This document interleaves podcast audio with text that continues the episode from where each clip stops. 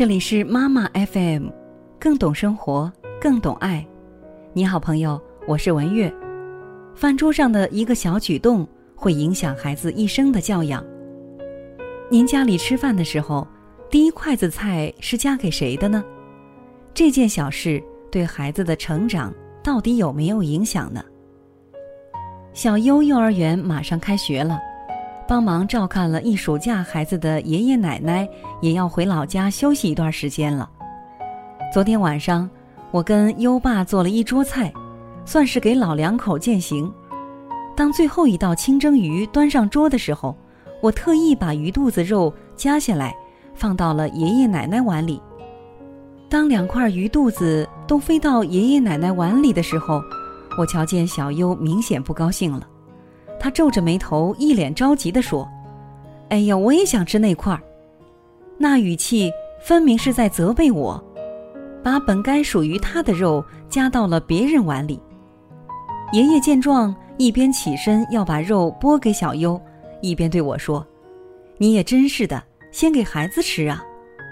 我连忙阻止了爷爷，然后给小优重新夹了一块儿，对爷爷说：“爸，您吃您的就行。”不用老想着孩子，又饿不着他，您整天忙忙活活的，吃点好的怎么了？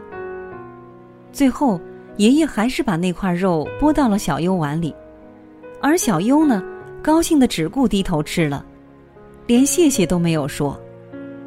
上面这样的场景，我们似乎都曾经见过，因为好多家庭都是这样，往往菜还没上齐。就拿个小碗儿给孩子拨点儿，先吃上了。第一筷子菜永远是属于孩子的，好像这第一筷子菜特别有营养，好像不给孩子吃第一筷子就不算爱孩子。爱孩子肯定是没错，但是我们这种爱孩子方式是否正确呢？我们总把第一筷子菜夹给孩子，孩子因此感激过我们吗？好像没有，相反。孩子把我们做的这一切当作理所当然，当某一天没有得到优待时，便闹脾气耍性子，就像在之前的文章里提到的那样，我们为孩子做的越多，反而越容易养出小白眼狼。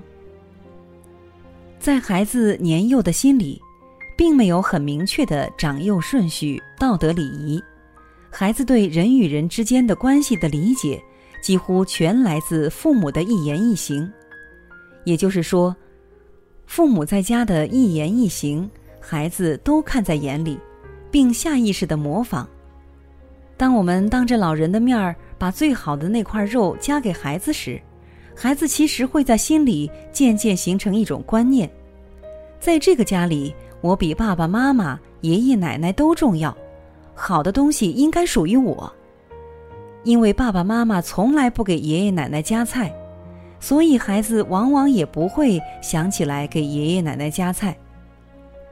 家长们有时应该很困惑，为什么自己家孩子老是冲爷爷奶奶大嚷大吼，没有一点礼貌？其实自己需要反思一下，我们对爷爷奶奶的态度是毕恭毕敬的吗？孩子的言谈举止难道不是跟我们学的吗？如果每次吃饭，第一筷子菜都是夹给爷爷奶奶的，结果会有什么不同呢？结果就是，孩子从我们身上看到的对老人的尊重，看到了长幼有序的基本伦理道德，无形之中，孩子肯定会浸染上好的习惯、好的品行。当亲子关系占主导时，便会养出一个任性无理、目无尊长的孩子。说实话，孩子的成长需要鼓励，但更需要一定的约束。孩子真的不能惯着，否则就会蹬鼻子上脸。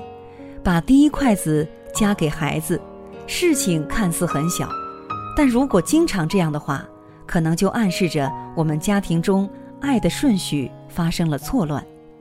吃是人类最本能的行为，包含着大智慧。